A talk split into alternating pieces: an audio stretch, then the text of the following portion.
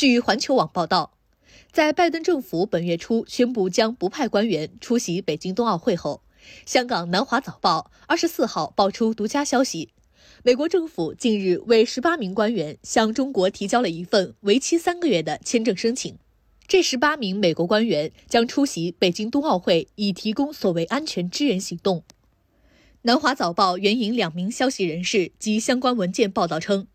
这份签证申请共计十八名美国官员，其中十五人在美国国务院工作，一人是在五角大楼工作。申请目的是提供所谓的安全支援行动。报道称，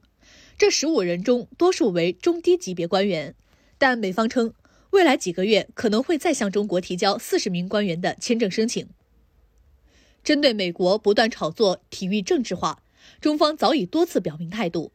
中国外交部发言人赵立坚近期表示，国际社会支持北京冬奥会，反对体育政治化的声音一浪高过一浪。十二月二号，第七十六届联大协商一致通过北京冬奥会奥林匹克休战决议，有一百七十三个会员国共提该决议。十二月十一号，国际奥委会第十届奥林匹克峰会宣言再次发出了国际体育界支持北京冬奥会、反对体育政治化的共同呼声。二十国集团、中非合作论坛、中国拉共体论坛、上海合作组织等多边机制也发出支持北京冬奥会的强音。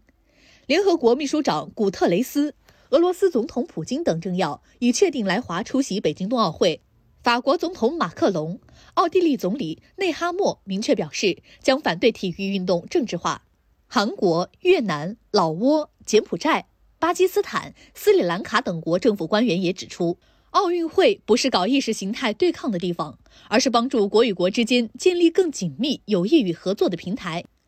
赵立坚表示，相信北京冬奥会将为世界各地体育爱好者献上一场壮观而多彩的盛会。韩国、法国、芬兰、保加利亚、希腊、意大利、荷兰、西班牙和俄罗斯、阿根廷、委内瑞拉、古巴等许多国家奥委会官员都表示，期待北京冬奥会取得圆满成功。